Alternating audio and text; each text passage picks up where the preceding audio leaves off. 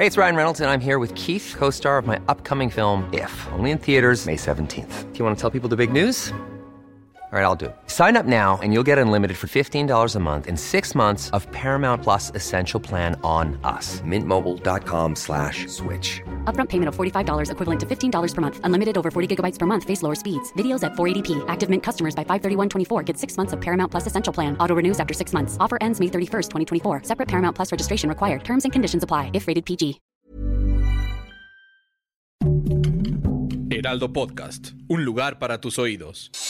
Noticias del Heraldo de México. El gobierno federal está a punto de lanzar las licitaciones de 10 parques industriales, cada uno de más de 300 hectáreas en promedio, que se reparten a lo largo del corredor interoceánico del Istmo de Tehuantepec. Así anunció este viernes el presidente López Obrador y expuso que las empresas que inyecten sus inversiones en los parques tendrán beneficios fiscales.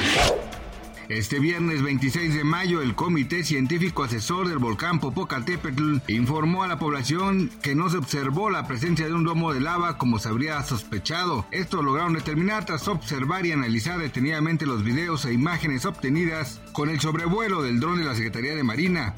Al respecto, también se determinó que el semáforo no sufrió ningún tipo de cambio, así que permanece en amarillo fase 3.